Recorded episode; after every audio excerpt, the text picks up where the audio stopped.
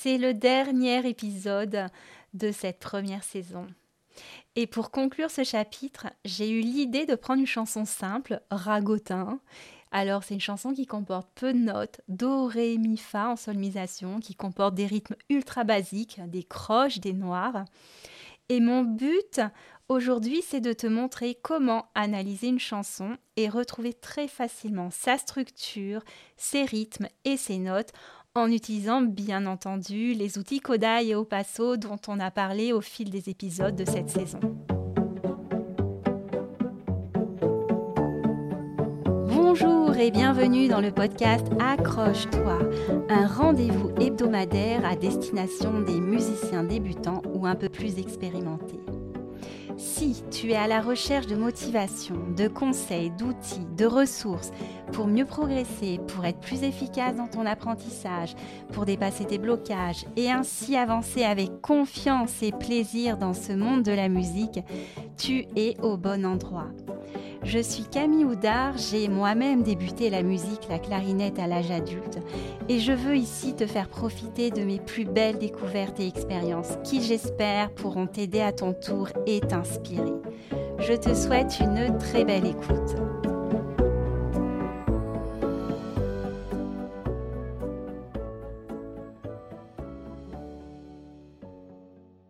Salut, j'espère que tu vas bien. Alors euh, récemment, ma mère, euh, qui rangeait son grenier, a retrouvé un livre qui date de mon enfance et qui s'appelle Vieilles chansons et rondes. Vieilles chansons et rondes, tout simplement, et qui a été illustré par euh, Maurice Boutet de Monvel. En fait, c'est une réédition d'un livre assez ancien qui date de la fin du 19e siècle. J'ouvre le livre et qu'est-ce que je découvre? Un petit mot de ma grand-mère écrit avec son encre bleue turquoise très particulière. Ma grand-mère qu'on appelait Manzé. Et c'est marqué à Camille de grand-père et Manzé pour ses 5 ans 1er juin 1980. Et justement, j'étais à la recherche d'une chanson pour illustrer cet épisode et là, je feuillette et je tombe sur ce ragotin. Je vois une belle illustration d'un homme avec un verre à la main, euh, un eau piché euh, dans l'autre main qui est en train de tituber. Euh, je commence à la lire. Ragotin, ce matin, a bu de peau de vin qu'il branle, qu'il branle. Et là, je me dis, ouais, ok, je regarde en solmisation, oui, il y a du do, ré, mi, fa, quelques croches, des noirs, mais c'est parfait. En plus, elle est accompagnée d'un petit descriptif euh, d'activités à faire pour les enfants. Donc, c'est marqué, les enfants se tiennent les uns derrière les autres et chantent en se balançant en mesure pour imiter l'ivresse de Ragotin. Parfait, franchement, moi j'adore. Donc on va utiliser cette magnifique chanson de Ragotin qui branle, qui branle. Et euh, mon objectif, c'est de te montrer comment euh, repérer la structure de cette chanson, comment repérer ses rythmes, comment identifier d'oreille ses notes et grâce aux outils Kodai dont je t'ai parlé au fil de cette saison. Alors, Première chose, quand on découvre une chanson, quand on découvre une mélodie, une musique, c'est vraiment d'aller voir euh, sa structure, sa forme, de combien de parties elle est composée, combien il y a de phrases, est-ce qu'il y en a qui se répètent. Alors là, dans cette chanson, c'est ultra simple. Hein. On a deux phrases qui d'ailleurs se répètent. On a ragotin ce matin, tant bu de peau de vin qu'il branle, qu'il branle. Première phrase, ragotin ce matin, tant bu de peau de vin qu'il branle, qu'il branle. Deuxième phrase, facile. Après, prochaine étape, c'est d'aller voir euh, si on est sur un rythme plutôt à deux temps, à quatre temps, à trois temps. Euh, est-ce que c'est plutôt binaire Est-ce que c'est plutôt ternaire? Alors là, on peut s'aider euh, des pas au passo qui permettent bien, de bien comprendre quand on fait. il y a un pas qui correspond aux quatre temps 1, 2, 3, 4. Il y a un pas qui correspond aux trois temps 1, 2, 3, 1, 2, 3. Ou un pas qui correspond aux deux temps 1, 2, 1, 2. Après, autre façon de le faire sur des chansons très simples comme ça, c'est vraiment d'aller entendre les accents. Les accents qui correspondent à chaque fois au premier temps des mesures. Donc là, si on chante ragotin ce matin, a tant bu de pot de vin qu'il branle, qu'il branle. Donc on a cette accentuation sur ragotin ce matin. Et combien de temps on a, combien on a de pulsations entre ces, euh, accents, c'est assez facile. Ragotin ce matin a tant bu de pot de vin qu'il branle, qu'il branle. On entend bien un, deux, un, deux. Ragotin ce matin. Donc on est vraiment sur des mesures à deux temps.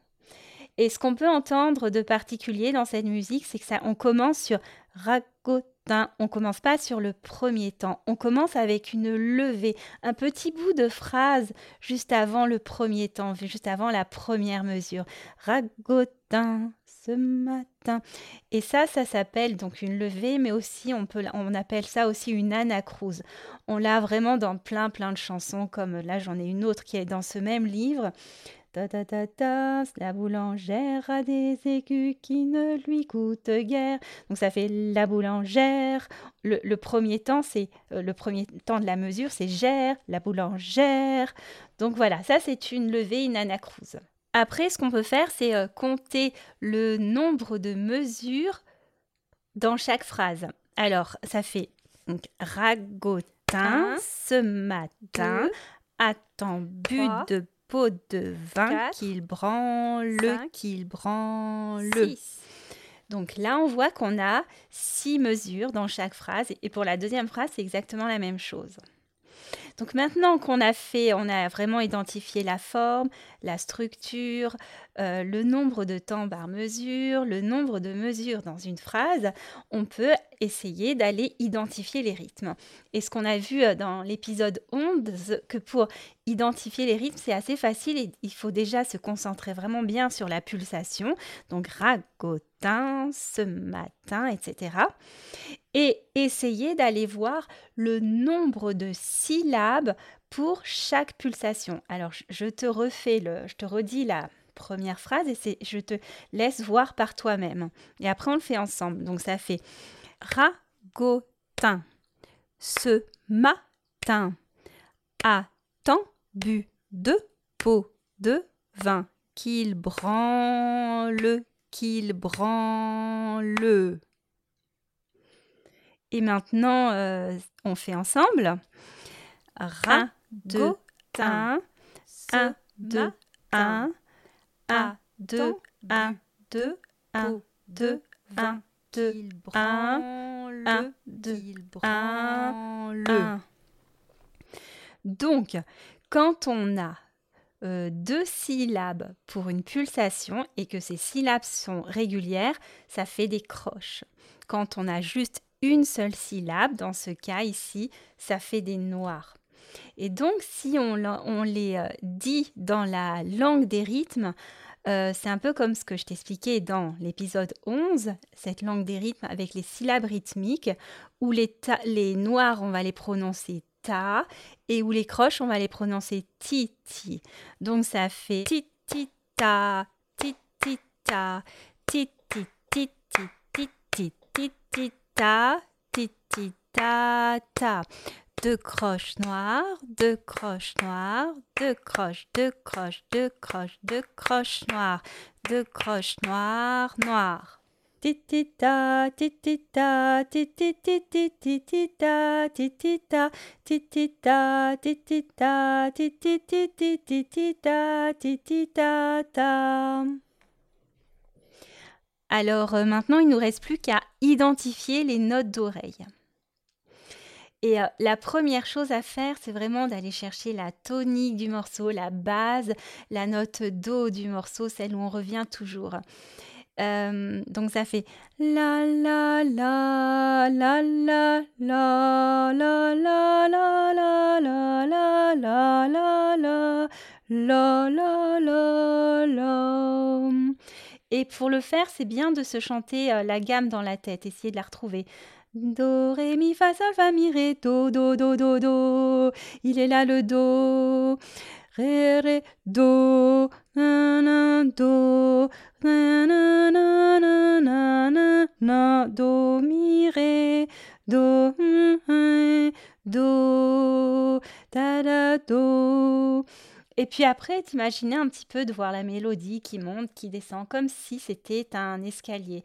Donc euh, ça commence par la la lo do ré mi ré do. Ah, c'est un ré. Ré ré do. Après ça se répète. Ré ré do. Et après du do, ça va monter, ça va redescendre. Do da da da do. Ré mi fa, ça monte et ça redescend. Mi ré mi do mi ré. Donc ça fait vraiment ré mi fa mi ré ré mi fa mi ré mi do mi ré do mi ré do. Donc vraiment, il y a ce, c'est toujours bien de se, dire la mélodie do, ré, mi, ré, do, et de bien avoir le mi, mi, ré, ré, do, mi, ré, do, mi, ré. Essayer d'improviser avec ces do, ré, mi, ré, do, ces trois notes qu'on retrouve beaucoup. Après, il y, y a juste une fois le fa, mais vraiment, c'est mi, ré, do, mi, ré. Donc, quand on chante toute la mélodie en solmisation, dans cette langue des notes, ça fait ré, ré, do, ré, ré, do, ré, mi, fa, mi, ré, mi, do, mi, ré, do, mi, ré, do. Elle n'est pas si facile parce qu'il y a beaucoup de do, mi, ré, do, ré, mi, mi, ré. On a peut-être tendance un petit peu à confondre des fois le mi et le ré.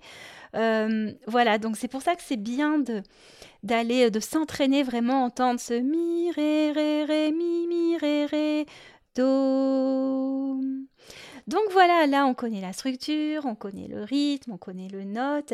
Et si on devait euh, réécrire sur partition ben, cette mélodie, c'est assez facile parce qu'on sait qu'au départ on part avec deux croches, qu'on a une espèce d'anacrouse, on sait qu'on a deux temps par mesure, on sait que des fois on a des noirs, on a entendu aussi les croches, on sait qu'il y a des tas, des titis qui sont les croches. Et maintenant on a le nom des notes, les notes en solmisation. Après, si on devait euh, euh, écrire ces notes sur une portée, sur une partition et sur une portée à cinq lignes, euh, c'est pas très compliqué. Après, il faut savoir comment ça fonctionne. Donc là, on est vraiment, on serait vraiment en écriture relative. Alors, pour simplifier, tu peux imaginer, tu regardes ta main avec la paume vers l'extérieur, tu regardes vraiment ta main et tu imagines que chacun de tes doigts correspond à une ligne de la portée. Comme il y a cinq lignes, il y a cinq doigts, ça tombe bien. Et imaginons qu'on mette le Do, par exemple, sur la deuxième ligne.